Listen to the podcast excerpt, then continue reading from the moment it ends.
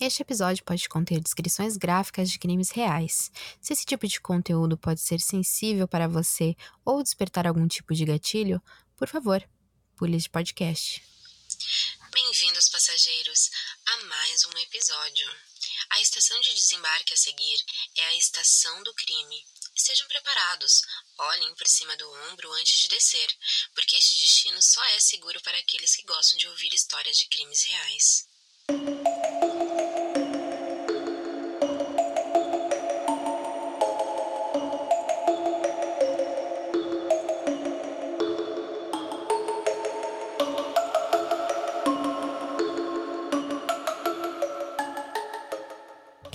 Olá, passageiros! Eu sou Larissa Marques e hoje você vai me acompanhar em uma breve viagem até o ano de 1994. Mas antes de começarmos o episódio, vamos aqueles lembretinhos básicos que vocês bem sabem. O primeiro deles é nos seguir através do Instagram, né, do nosso Instagram, o arroba Estação Crime. Eu sei que eu ainda não postei fotos do caso anterior, eu ando meio ausente por lá. Para quem ouviu o monólogo de um crime, sabe mais ou menos o que, que tá acontecendo na minha vida. Uh, mas assim, eu prometo estar me dedicando, eu, ainda tô me organizando e, e eu quero me dedicar mais para essa vida de blogueirinha, de blogueirinha, olha a dicção da pessoa. Me dedicar pra vida de blogueirinha de true crime, tá? Uh, tá meio complicado, mas vai dar tudo certo. Lembrando também, né, o nosso e-mail estação do crime@gmail.com, onde você pode conversar comigo, deixar sugestões de caso e, e várias coisinhas mais, tá? Eu fico bem feliz sempre que eu recebo algo, tanto ali pelo pelo e-mail quanto pelo Instagram. Dicas de caso são sempre bem-vindas. Eu tô sempre pesquisando, mas uh, eu vou ficar muito feliz de, de receber dicas de vocês. Eu tô ainda me organizando para colocar alguns casos que eu recebi de dicas Uh, até então não coloquei nenhum. Mas eu tô me organizando porque faltam algumas informações ainda, etc, etc. Pesquisa, gente, dá trabalhinho, mas dá tudo certo. Uh, e também, esse e-mail é o nosso Pix, como vocês também sabem, para quem já nos escuta. Quem quiser colaborar, né? Como eu falei que houve o monólogo de um crime ou o caso anterior, lá eu falei um pouquinho mais da minha mudança, né? E que a campanha agora é a compra de uma escrivaninha para poder estar tá gravando melhor, tá com o material melhor aqui para conseguir trazer mais qualidade para vocês. Para quem não ouviu, né, volta umas casinhas e escuta lá, tá? E um aviso antes de começar o caso é que a história de hoje ela é um pouquinho mais gráfica do que de costume. Uh, e não tem uma forma mais amenizada, assim, de contar os detalhes desse caso, porque esses detalhes, né, os fatos que ocorreram, eles são muito importantes para relatar da melhor forma o que aconteceu e tudo que sucedeu após o crime. Então, para aqueles que são mais sensíveis, eu, uh, mais do que normalmente, eu digo cuidado, tá? Uh, e se você começar a escutar e achar assim, ó, pra mim não dá, tudo bem, tá? Super aceito. Uh, mas eu preciso dessa vez dar um spoiler de antemão de que, e, e que né, sobre esse caso, porque ele pode servir muito de gatilho para algumas pessoas. Como eu falei, tem cenas muito gráficas, de cunho de violência bem alta, e, e ele traz, sim, uma abordagem de violência sexual. Então, novamente, cuidado, tá? Beleza? Esse caso sobre o qual eu vou falar hoje, ele teve todo quase, praticamente todo o meu roteiro baseado num documentário da Amazon, que é de 2016. Ele está disponível no Prime Video, mas assim, Infelizmente, não no Brasil, tá? Eu consegui esse documentário de formas que eu prefiro não comentar. Eu assisti ele em espanhol, pra vocês terem noção. Foi bem complicado, mas foi de muita ajuda para entender tudo de uma forma melhor, até porque não tem muitos. Uh, tem bastante matéria sobre, mas as matérias são bem repetitivas e não trazem alguns detalhes que eu precisava, tá? Sem mais delongas, vamos ao caso de hoje. Ellison Bota.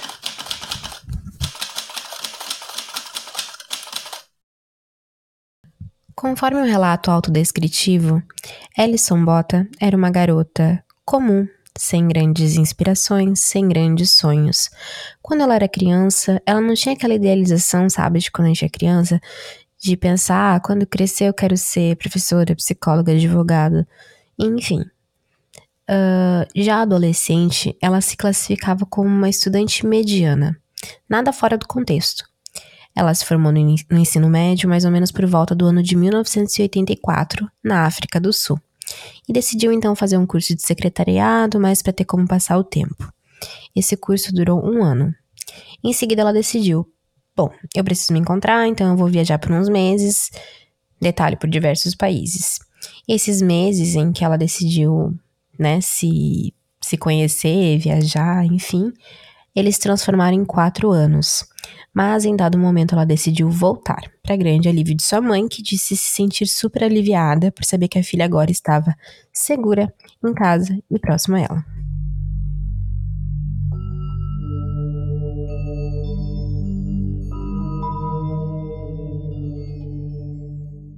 Mais alguns anos se passaram e a vida de Ellison parecia bastante estável. Ela era uma garota com alguns amigos próximos que gostavam muito dela, inclusive a descreviam como uma pessoa bastante empática e que deixaria de fazer algo por si mesma para ajudar o outro. Ellison, então, naquele momento trabalhava como vendedora de seguros e parecia muito empolgada com a sua vida tranquila, sem grandes ambições. Ela tinha 27 anos e ainda teria algum tempo para se decidir quanto ao futuro. Em 18 de dezembro de 1994, em Port Elizabeth, na África do Sul, fazia um clima bem quente, típico de verão. Ellison e seus amigos decidiram passar o dia na praia. Era um dia tranquilo, estavam ouvindo o som das ondas do mar, saboreando o ar salgado da praia. O vento batia no rosto de uma forma bem gostosa. Depois da praia, todos decidiram estender aquele rolê para a casa de Ellison, onde eles pediram uma pizza, jogaram alguns jogos de tabuleiro até tarde e aí as pessoas começaram a ir embora. Ellison ficou preocupada com uma das amigas e se ofereceu para deixar ela, ela em casa, já que estava tarde, ela ia caminhando sozinha, ela achou meio perigoso. E se ofereceu. Elas saíram então do apartamento da Ellison lá pela meia-noite.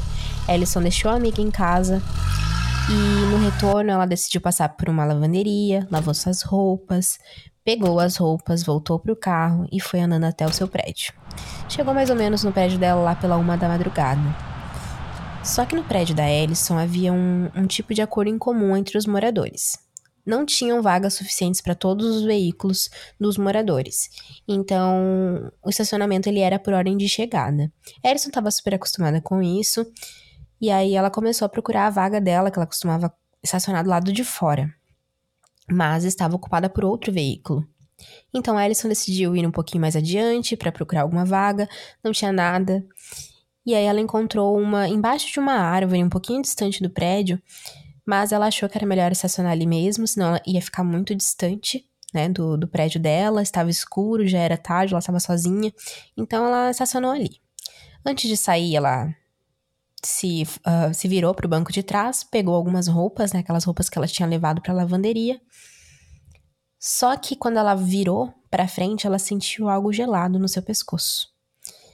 Era o contorno de uma lâmina, de uma faca. Em seguida, o homem que estava segurando essa lâmina, ele disse para ela, né, para ela não gritar ou ele a mataria. E mandou ela ir para o banco do carona. Ellison ela fez isso sem questionar. O homem se identificou como Clinton e ele começou a dirigir.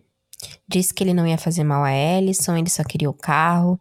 Ellison, nesse momento, percebeu que o homem não havia trancado as portas do carro e ela cogitou sim mas escolheu não pular. Né? Ela preferia acreditar que tudo iria ficar bem, além do fato de estar tá se sentindo paralisada, né, de medo de saltar e, e perder todas as suas chances naquele salto.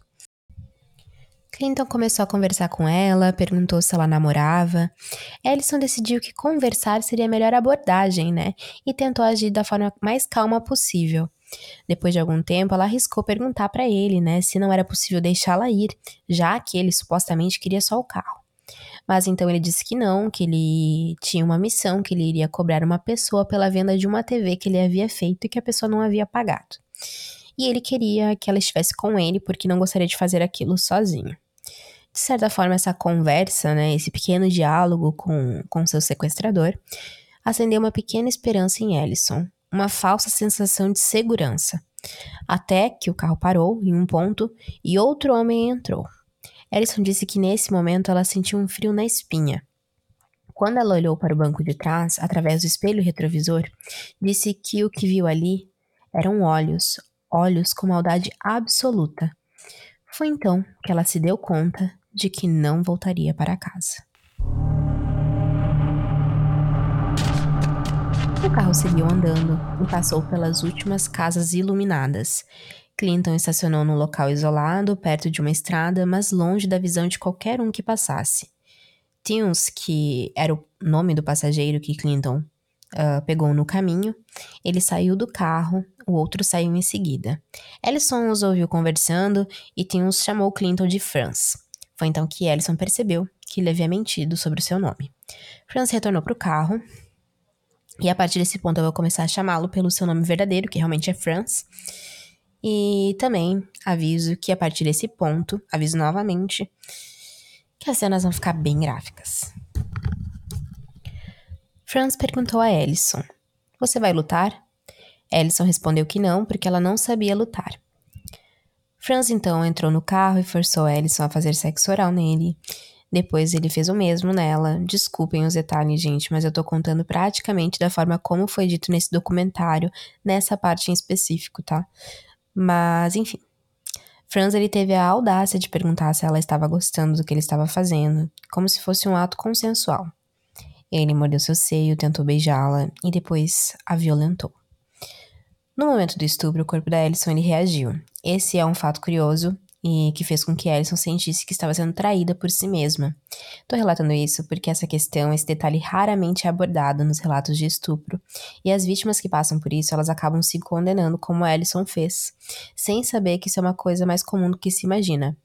O corpo da Alison reagiu naquele momento porque às vezes, em caso de estupro, o corpo reage dessa forma como um mecanismo de proteção né? Quando ele sabe que vai ser machucado. É uma forma de se autoproteger da dor, né? E, e de não se machucar tanto. Depois que aquilo acabou, né? Franz chamou Tils e perguntou se ele também queria fazer sexo com essa encantadora dama. Foi o que ele disse. No que Tils respondeu que não, né? Ele disse: Eu quero foder essa vadia. Franz então respondeu que ele não podia falar assim, porque ela era uma dama, e que ele tinha que falar corretamente. Quem tava falando isso era Franz, o cara que havia acabado de estuprar a Ellison. Em relatos de reportagem é dito que Tios também estuprou, mas eu vou seguir conforme o relato do documentário, onde dá a entender que essa parte não ocorreu, né? Ou que no mínimo eles omitiram isso para as partes seguintes, tá? Mas eu acredito que sim, que ele, que ele fez isso, que ele também estuprou.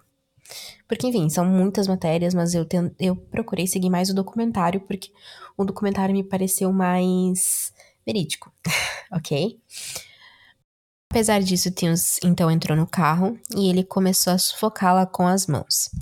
Esse ponto ele é bem confuso para mim, porque em reportagem disse que Ellison ela não tá no carro e que eles na verdade mandam ela se despir e depois ocorre o estupro, depois disso do lado de fora ocorre o estrangulamento.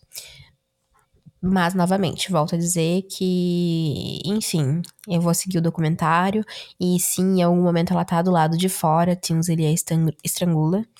E, e ela perde a consciência. A última coisa de que Alison se lembra é do seu intestino defecando. Quando ela acorda, ela percebe uh, o barulho de algo rasgando e molhado. Então ela se dá conta de que aquele som é o som da sua pele. Franz ele está agora por cima dela com uma faca, apunhalando repetidas vezes seu abdômen. Ellison, ela tá vendo tudo, ela não sente dor devido à adrenalina. E, e ela, ela desmaia e acorda, sabe? E ela percebe que eles revezam entre si e, e continuam apunhalando ela, tanto no abdômen quanto na zona pública. Eles fazem isso 37 vezes. Então, Tins, ele quando ela percebe, né, ele está sobre ela, e ele é o primeiro a começar a rasgar a garganta da Ellison. Ele faz um corte próximo à clavícula e ele vai de ponta a ponta. Franz interrompe ele e pega a faca e começa a apunhalar a garganta de Ellison. A única coisa, ironicamente, que serve de iluminação para eles naquele momento, né, porque é um lugar muito isolado, é a luz da lua no fundo de Franz. E Ellison, ela lembra disso. O pescoço de Ellison ele foi golpeado 17 vezes. Bom, por incrível que pareça, Ellison ela não desmaia, ao mesmo tempo que o seu corpo ele não sente dor nenhuma, né? Eles param achando que ela morreu. né? Depois de tudo isso. E em algumas fontes há o relato de que um deles pergunta, né? Será que ela está morta? No que o outro responde, como alguém sobreviveria a isso? Mas esse trecho ele não tá no documentário, então não sei se é verdadeiro. Enfim, eles entram no carro, jogam as roupas que Alison tinha pegado na lavanderia, eles jogam, né, perto dela uh, e dão partida no carro. Então tudo fica em silêncio. O único som que Ellison escuta após eles irem embora é o som da sua respiração, através daquele corte, né? Na, aliás, através de um corte que foi feito entre os muitos, né, na sua traqueia que ficou exposta. Naquele momento, a Ellison sente uma profunda tristeza, ela faz uma breve constatação do seu estado físico, né? E conclui que está morrendo, apesar dela ainda estar respirando. Aos poucos, aquele som vai cessando. Nesse ponto, gente, independente dos crentes ou não no tema, e eu vou relatar exatamente o que, que aconteceu. Eu mesma eu tenho as minhas próprias ressalvas sobre, né? Eu tenho minhas próprias crenças, mas eu vou trazer o que aconteceu, tá? Conforme relato. Bom, o caso é que a Alice, ela continuava consciente e disse ter uma visão, né, do seu corpo de cima, sabe? Aquela experiência extracorpórea que a gente ouve falar de algumas pessoas. Enfim, ela percebeu, né? Eh, ela se viu fora do corpo e ela percebeu que toda a vida que, que, que ainda restava havia se esvaído do seu corpo, mas que ela ainda estava ali e ela tinha consciência de que naquele ponto ela tinha que tomar uma decisão e ela decidiu retornar. Ela soube disso, né, quando ela voltou a ouvir aquele ruído que era o ruído da sua respiração. Primeiro, Ellison decidiu escrever o nome dos seus assassinos na areia, né, para que eles nunca mais voltassem a cometer aquele crime com ninguém. Então, com muita dificuldade, ela escreveu France e Tunes. E abaixo disso ela escreveu Eu te amo, mãe. Então ela decidiu tentar se mover um pouco de onde estava. Ela sentiu algo úmido em suas pernas e se deu conta de que os seus intestinos estavam para fora. Ela se esforçou então para alcançar uma daquelas roupas que caíram ali perto dela, que Franzitius. Esse nome é bem complicado de falar, vou errar algumas vezes, tá? Mas enfim, uh, alguma daquelas roupas que eles jogaram para fora do carro, e ela conseguiu pegar uma camisa, né, que ela usou para manter o intestino dentro do corpo. Ela não sentia dor, né, e, e por mais bizarro, né, que fosse toda aquela situação, o cheiro do amaciante nas roupas, uh, de certa forma, reconfortou ela.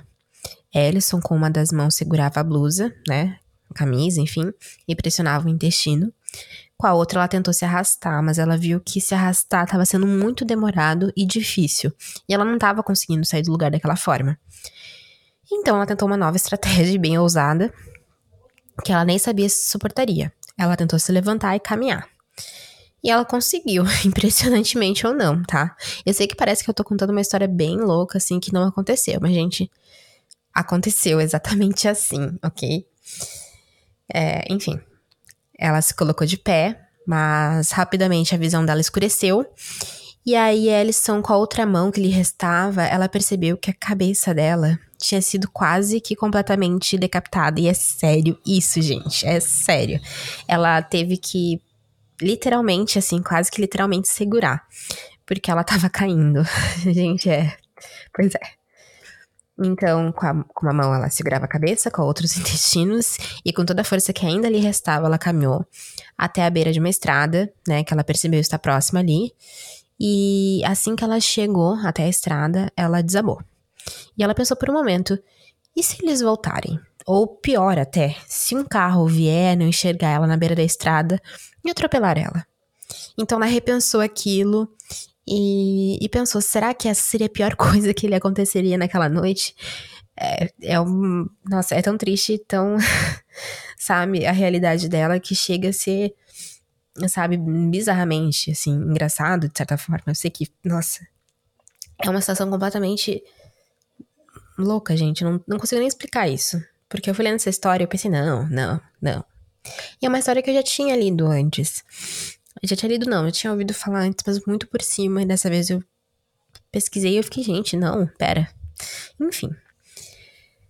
Alguns minutos depois, Ellison ela percebeu a luz de um carro se aproximando.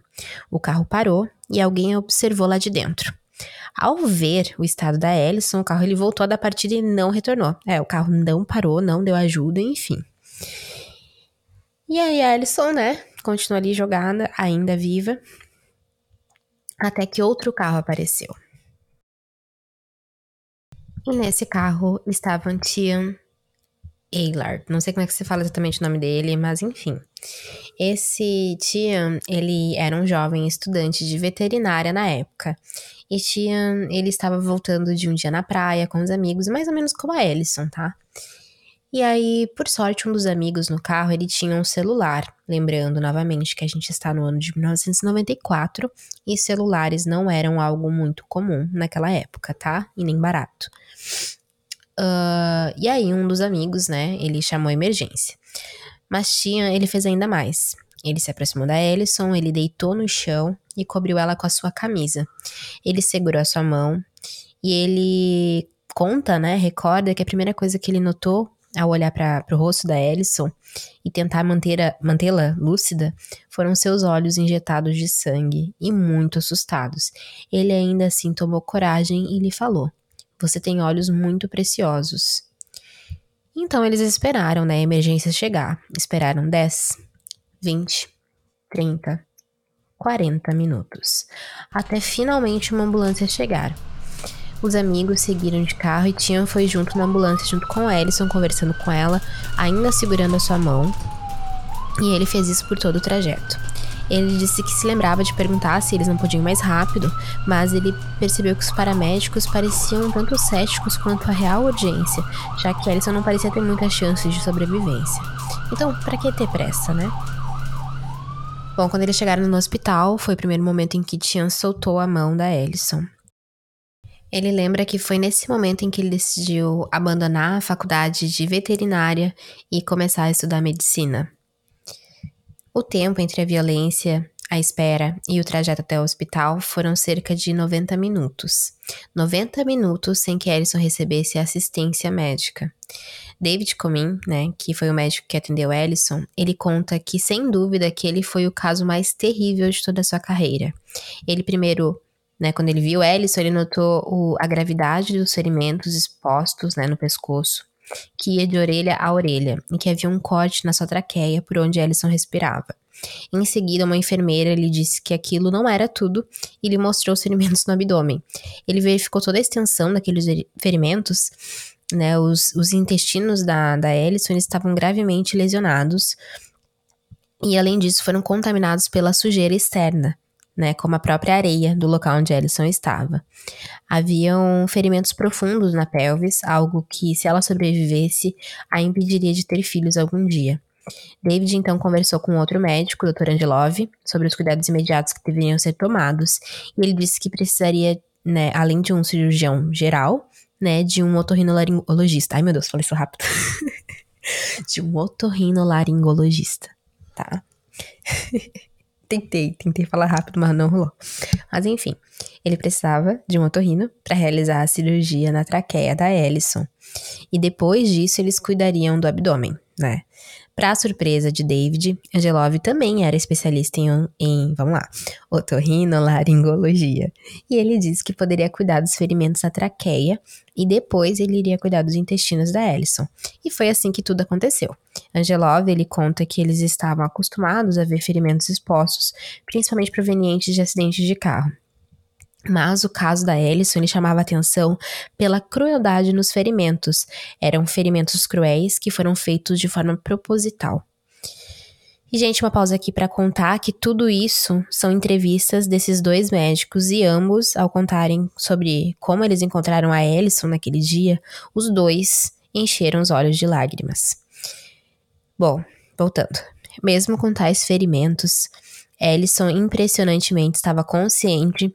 Ela escreveu seu nome numa ficha de identificação e ela mesma autorizou algumas interferências cirúrgicas que seriam realizadas, assim como colocou o telefone da sua mãe ali para que eles entrassem em contato e avisassem do que tinha ocorrido.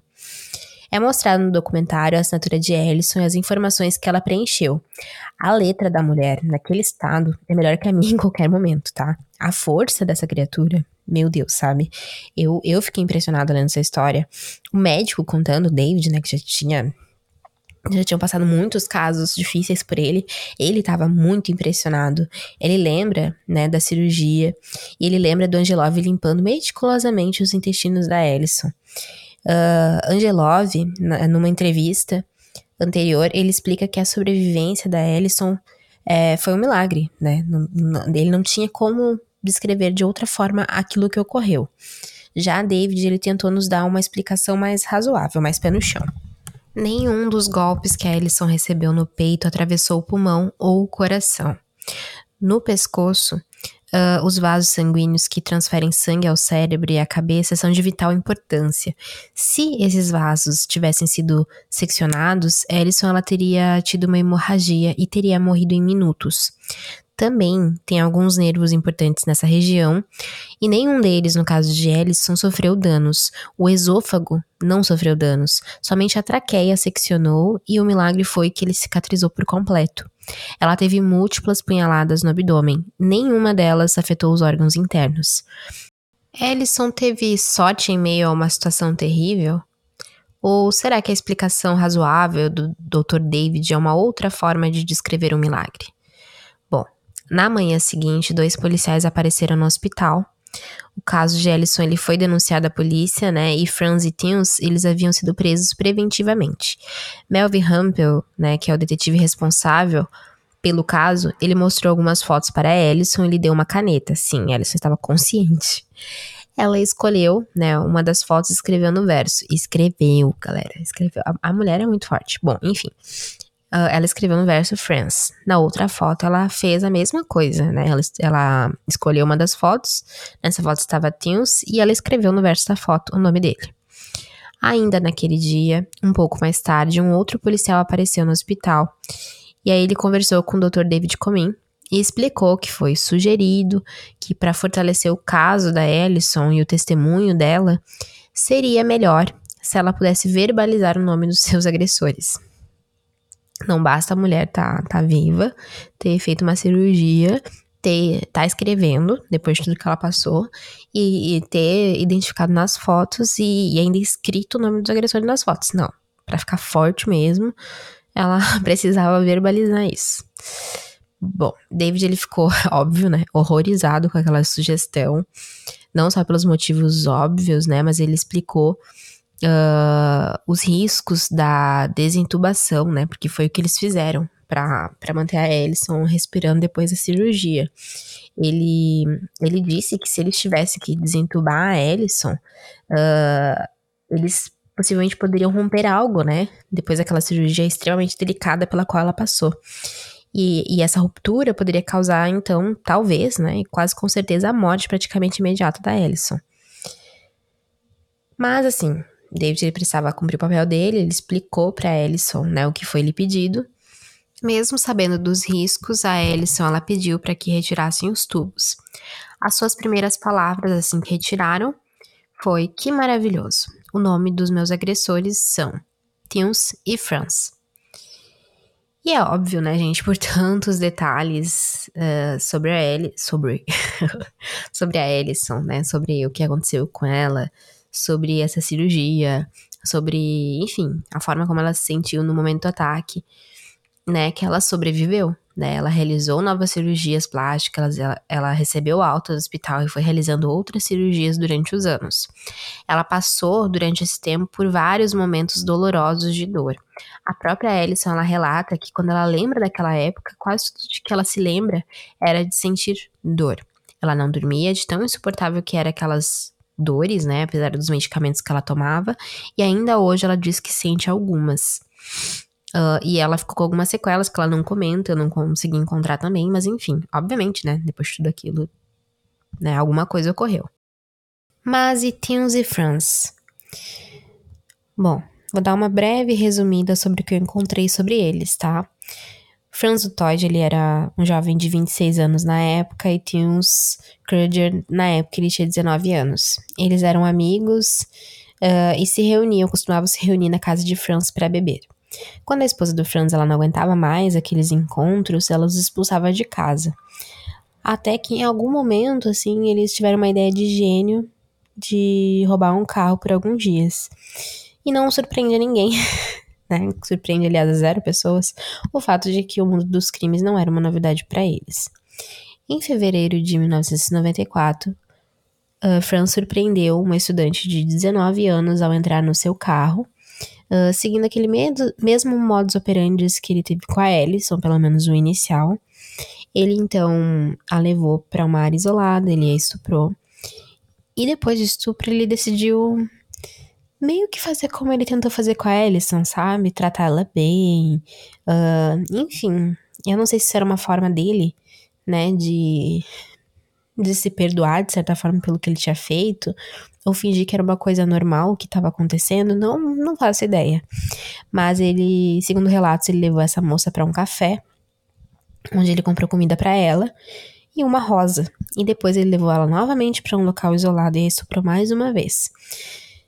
Depois disso, né, ao contrário da Ellison, ele levou ela de volta para a cidade e a deixou viva ela levou uma semana para denunciar o, o, abuso, né, já que do Todd havia ameaçado ela caso ela contasse sobre o estupro para a polícia.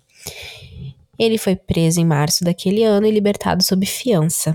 Mais tarde, né, muitos meses depois, em dezembro, uh, 14 dias antes do sequestro da Ellison, uh, uh, Franz e Tims, eles abordaram uma mulher de 21 anos que estava grávida de 3 meses.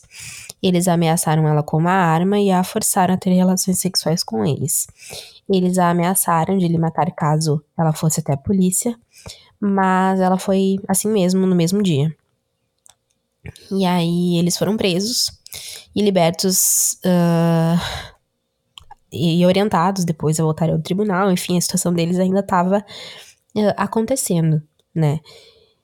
Mas, assim, duas semanas depois disso, eles chegaram até a Alison. Ao contrário de demonstrar qualquer remorso, Franz ainda explicou ao detetive que eles pretendiam encontrar outra garota no dia seguinte e que já tinha até um plano para o descarte do corpo dessa garota, que eles pretendiam jogar ela de uma ponte, enfim, eles tinham todo um planejamento já, né? Porque depois de tudo que aquilo que ocorreu, dos estupros anteriores e das moças terem ido até a polícia, eles acharam que uh, era melhor então silenciar elas para sempre. Mas não para por aí. Franz ele alegou que todos os atos praticados uh, e realizados por ele e, e Teuns, olha o nome que eu falei que eu ia me, né, me embaralhar para falar mas enfim, uh, tudo isso aconteceu porque eles tinham envolvimento com o satanismo. Abrindo outro parêntese aqui, né?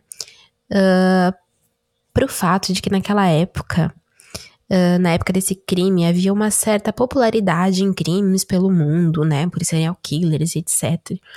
Uh, seriam justificados porque os assassinos eram envolvidos com algum tipo de seita satânica. Então, só ressaltando que a gente não tá abordando nenhuma temática religiosa, e apenas expressando o que ocorreu e o que foi relatado pelos criminosos. Para se ter uma ideia, na época do julgamento, o sargento James Lothering, da unidade de crimes relacionados ao ocultismo, e sim, tinha uma unidade para isso, achei excelente, queria até saber mais. Fiquei bem curiosa, sério. Mas esse sargento, James, ele convidou o pastor Arthur Frost do Centro Cristão Word of Faith da África do Sul para realizar um exorcismo em Franz do Todd, que alegou que estava possuído por um demônio que ordenou que ele fizesse o que fez com as suas vítimas. Abrindo outro parênteses aqui para minha vida pessoal e que eu tô assistindo Stranger Things e que teve uma cena. quem, quem assistiu, aliás, me, me fale mais. Mas enfim, teve uma cena ali que parecia. Várias cenas, né? Porque alerta de spoiler pra temporada e eu preciso comentar com alguém sobre. Que, que enfim, tá muito louco muito louca essa temporada. E me lembra muito, assim, cenas do filme Exorcista. Que eu assisti quando era criança e morria de medo nunca mais assisti versões atualizadas. Mas eu fiquei bem em choque, assim, com aqueles. Com aquelas pessoas que o.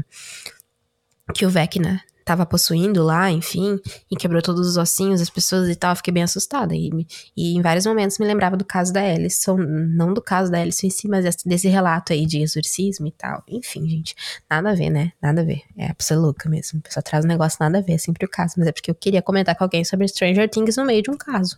Supernatural pra Larissa. Fechando o parêntese para o meu interesse por séries da Netflix e etc. Aliás, abrindo parênteses de novo rapidamente, se alguém quiser comentar sobre série comigo e dicas, de cair, tá? Fechando parênteses, novamente voltando à seriedade dessa pessoa. Vamos voltar ao James Lotterman da unidade de crimes relacionados ao ocultismo e ao pastor Arthur Frost. Enfim, uh, eles decidiram escutar o Franz do Todd por alguma razão, né? Que alegou que estava possuído. E aí ele queria passar por um exorcismo. Numa reportagem que eu encontrei no Opera Mundi Magazine, que é uma página, acredito que espanhola, é dito que houve esse exorcismo do Franz e que sete pessoas elas participaram, estiveram presentes ali naquele momento, incluindo o sargento Lottery. Ele explicou mais tarde que teve uma manifestação ali demoníaca durante o processo e que isso foi registrado através de vídeo. Nessa reportagem é dito que o religioso, né, o, o Arthur, ele confirmou a presença, sim, de uma entidade maligna. Bom, a questão é que não dá muito pra engolir essa historinha, né? Porque isso aí surge no meio de uma investigação e no meio da descoberta do assassinato realizado, da tentativa de assassinato uh, feita por eles. Então, as pessoas simplesmente estavam julgando e viram de uma forma bem pior esse pedido do, do, do Todd, né? Uh, viram como um ato desesperado para diminuir a pena dele, né? Porque ele tava com medo uh, de, de ter uma pena gigantesca.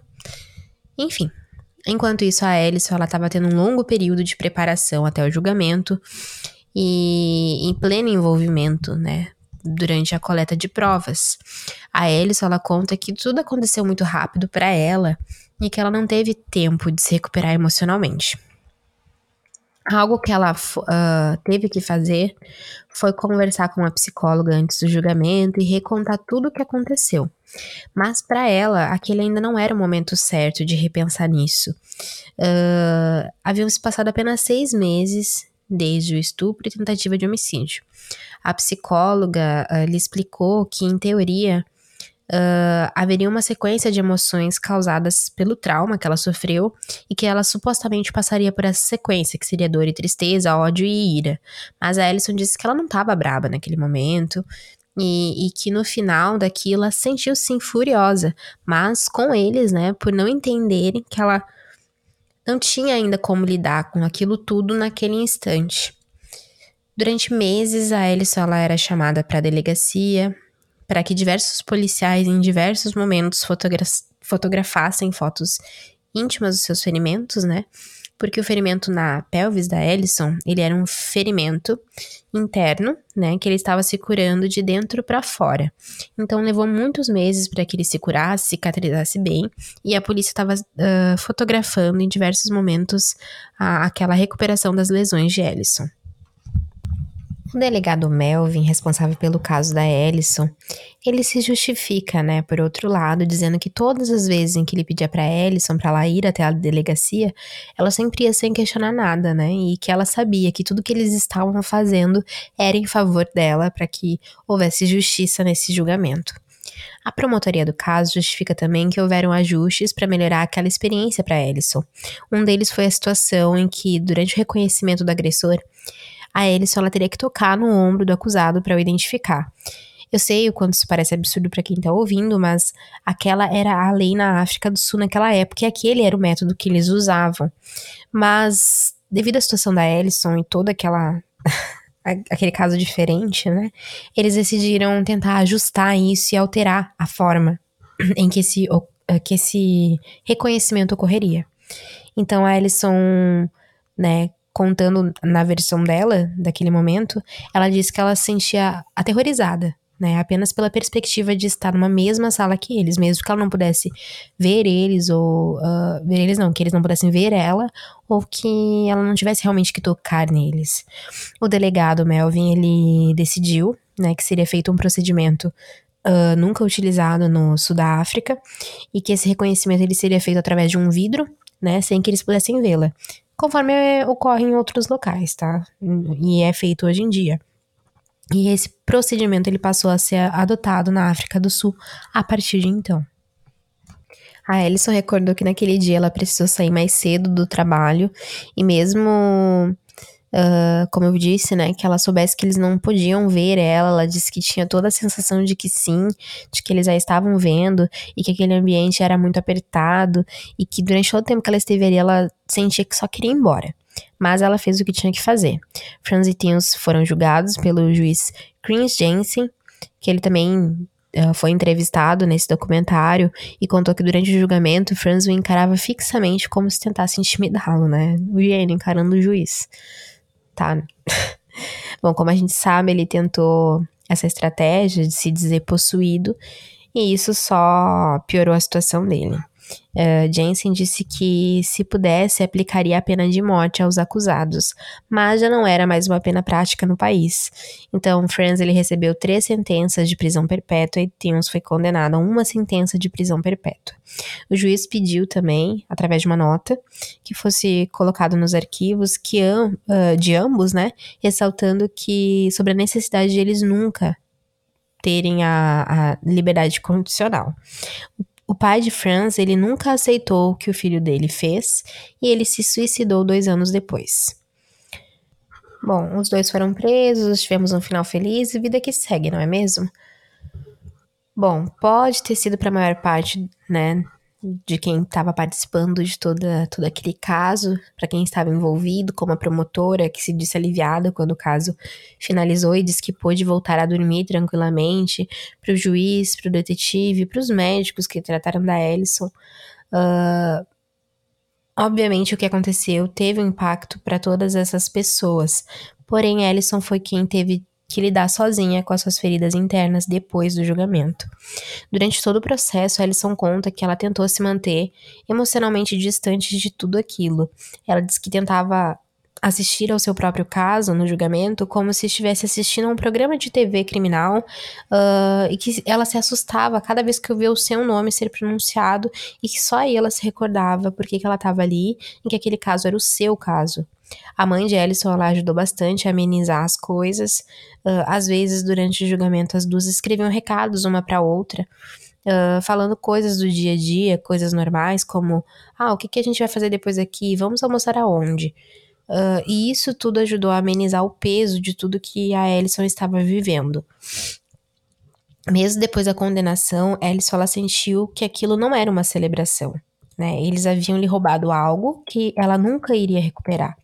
O tempo foi passando, as pessoas comentavam quanto ela parecia forte diante de tudo o que aconteceu. E isso era o que Alison queria acreditar. Ela disse que o tempo foi passando e era mais ou menos como fazer exercícios. Aos poucos ela foi se acostumando com a ideia de que estava bem e ela tentava se sentir assim da melhor forma. Até que não mais. Como eu já havia comentado, tudo ocorreu de forma muito rápida. O hospital, as cirurgias, o julgamento, o retorno a uma nova realidade. Ellison não teve um momento para realmente processar tudo o que aconteceu.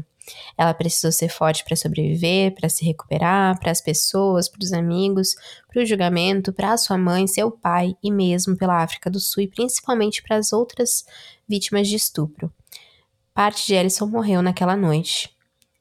Mas apesar de todos continuarem seguindo com as suas vidas, Ellison ela não pôde viver a sua vida como antes. Ela passou por um longo período na casa da mãe, que deixou a sua vida de lado para que pudesse ajudá-la melhor com as suas novas limitações.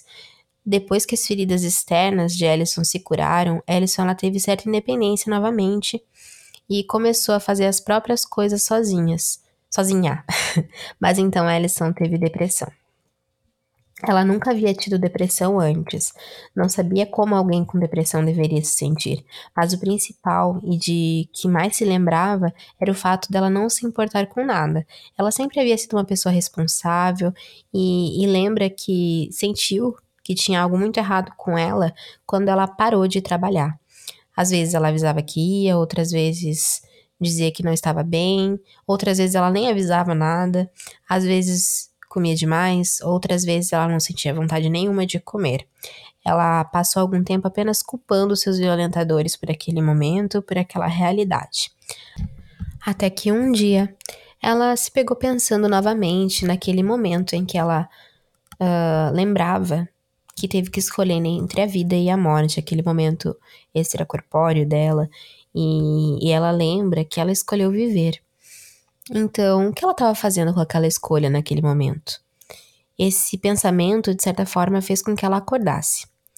Justamente nesse momento em que ela passava por uma depressão profunda, ela recebeu um convite para realizar uma palestra e compartilhar suas experiências. Ellison pensou nas pessoas que se importavam com ela e que não gostaria de decepcionar uh, essas pessoas, então ela decidiu ir, mesmo que detestasse falar em público. Ela então acabou gostando daquela experiência e decidiu repetir isso. E a partir desse ponto, Alison ela não parou mais. Ela começou a realizar palestras por toda a África do Sul e após isso pelo mundo. Alison chegou a palestrar em pelo menos 35 países. Ela disse que essas conferências a direcionaram por um caminho a um novo propósito. Alison viajou pelo mundo, conheceu pessoas incríveis e desfrutou cada momento. Mas a depressão de Ellison ameaçou retornar quando, em 2012, uma nova lei passou a vigorar. Tal lei permitia que os presos antes de 2004 e que já haviam cumprido 13 anos e 4 meses de prisão poderiam ter acesso à liberdade condicional. Em 2015, a sentença de Tins e France foi revisada Ellison então tomou ações para que isso não ocorresse, incluindo uma petição online para que eles não fossem soltos. Infelizmente, eu não encontrei informações online sobre o status dessa situação, mas até então o que se sabe é que ambos permanecem presos. Entre 2015 e 2016, enquanto as gravações do documentário de Ellison aconteciam, Franz solicitou uma entrevista com o diretor do documentário, ou melhor, ele ofereceu uma entrevista pela Bagatela de uma carta de Ellison lhe pedindo perdão, lhe pedindo perdão, e participação nos lucros das vendas dos livros de Ellison e de suas conferências motivacionais. Franz, ele também tem livre acesso ao Facebook. Uma mãe nos Estados Unidos, ela entrou em contato com a Ellison pedindo a sua ajuda, já que o Franz ele mantinha um relacionamento à distância com a filha dessa mulher através do Face. Franz ele é um delinquente sexual conhecido e suprou várias mulheres, além de tentar assassinar Ellison. E mesmo assim, ele tem um perfil ativo no Facebook. Não sei se ele tem ainda, mas na época do documentário ele tinha. Aqueles homens, eles tiraram muito da vida de Ellison. Uma das coisas que eles poderiam ter conseguido era impossibilitá-la de ter filhos, mas Alison ela se casou e embora atualmente seu relacionamento com esse homem, né, tenha acabado, ela tem dois filhos com ele. A ciência desacreditava totalmente da possibilidade de Alison ter filhos, mas ela concebeu os bebês de forma natural. Durante a primeira gravidez, ela teve muito medo de que ela perdesse o bebê, que desse algo errado, mas foi tudo certo, tudo tranquilo, normal. Uh, o segundo filho, né, o parto do segundo filho dela foi realizado por aquele doutor Tia, aquele moço, sabe, estudante de medicina veterinária que acabou se tornando médico depois e que foi super essencial para que Ellison fosse socorrida. O diretor do filme da Ellison, Uga Carlini, ele disse que a primeira vez em que ele ouviu Ellison falando em público foi em um campo de rugby lotado em 1999. A Alison estava tão longe de mim que eu não conseguia nem ver o rosto dela, mas eu podia ouvi-la claramente pelo sistema de som. E nunca vou esquecer sua habilidade de fazer você sentir que ela está lá, só por sua causa. Ela fala direto em seu coração e você sente como se a conhecesse a vida toda. Eu senti isso e pude ver isso em todos ao meu redor. Havia homens dois ao meu lado que estavam até chorando. Não porque a história dela seja triste, mas porque é tão edificante essa conexão que ela tem com as pessoas, sua honestidade. Algo tão ruim aconteceu com ela, mas ela deu a volta por cima e mostra que não é sobre isso. Edison era de alguma forma capaz de fazer estranhos se sentirem vontade. Ellison foi uma das primeiras mulheres na África do Sul a falar publicamente sobre estupro. A África do Sul é um dos países com mais casos de estupro pelo mundo e seu caso uh, inspirou outras mulheres vítimas a denunciarem seus agressores e contarem as suas histórias. Em 1995, Alison Bota ganhou o prêmio Rotariano Paul Harris por Coragem Além da Norma e o prêmio Mulher de Coragem da revista Feminina. Ela também foi homenageada como cidadã do ano em Port Elizabeth. Ellison escreveu dois livros autobiográficos e em 2016 sua história foi contada em um documentário, no qual muito me inspirei para trazer os fatos do caso de hoje. Ellison é considerada uma das palestrantes motivacionais mais inspiradoras do mundo. Agora me diga você o que achou desse caso que chega a dar um frio na espinha que parece roteiro de um filme bem pesado, né? Ellison ela podia não ter sobrevivido aos ataques.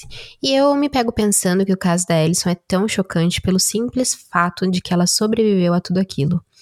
Mas quantos outros ataques ocorrem de forma tão ou mais brutal? mas que a vítima não teve chance de contar a sua história, o que torna o caso da Ellison tão surpreendente é o fato de que ela está viva. A promotora do caso de Ellison disse que o caso foi especialmente difícil de lidar para ela, porque nesses casos é comum que a vítima tenha morrido, né, por causa da extensão dos ferimentos graves. Então, emocionalmente, né, falando, é mais fácil para um promotor lidar com isso, caso a pessoa esteja morta. O caso de Ellison foi mais difícil para essa promotora, uh, porque ela estava viva, né? Ela lembra que ela chorava no chuveiro pensando sobre como a Ellison podia ter sobrevivido àquilo. E isso me faz pensar em quão não nos choca mais ouvir notícias de crimes brutais. Nós nos tornamos humanos sem o ser. Quando houve essa inversão de nos chocarmos com a vida, mas não com a morte? Mais uma vez, eu, essa principiante que vos fala, e a Amelie, né, que tá dormindo como sempre, nos despedimos pedindo cuidado, passageiros, cuidado. E, gente, como eu falei, eu sou principiante, pode ter ocorrido algum ruído, algum som externo. Eu moro bem próximo da rua aqui, então eu peço desculpas antecipado. Também eu tenho um casal de vizinhos acasalando continuamente. Então, tá meio complicado aqui. Estou em processo de mudança, bem breve, graças a Deus. Então, eu ter uma segunda mudança, então pode ser que eu demore mais um pouco para postar o próximo episódio, tá? Porque tá complicado onde eu tô. Resumindo, tá? Resumindo, tanto pelo vizinho quanto pela vizinha anterior. E, enfim, a gente tá. É complicado. Complicado. Então, peço perdão pelos barulhos, pelo som, pelas vozes, alguma coisa que possa transparecer, apesar do meu microfone maravilhoso, tá? E se você gostou desse caso, comente lá no Instagram, através do arroba Estação Crime, tá? Segue lá, compartilha. Eu vou postar as fotos do caso anterior e desse ao mesmo tempo, porque eu sei que, né, tá bem atrasado. E se você quiser deixar um recadinho, deixa lá, conta aí o que, que tá achando do, do podcast, deixa um recadinho para mim de incentivo, tá? Deixa um joinha. Até o próximo episódio.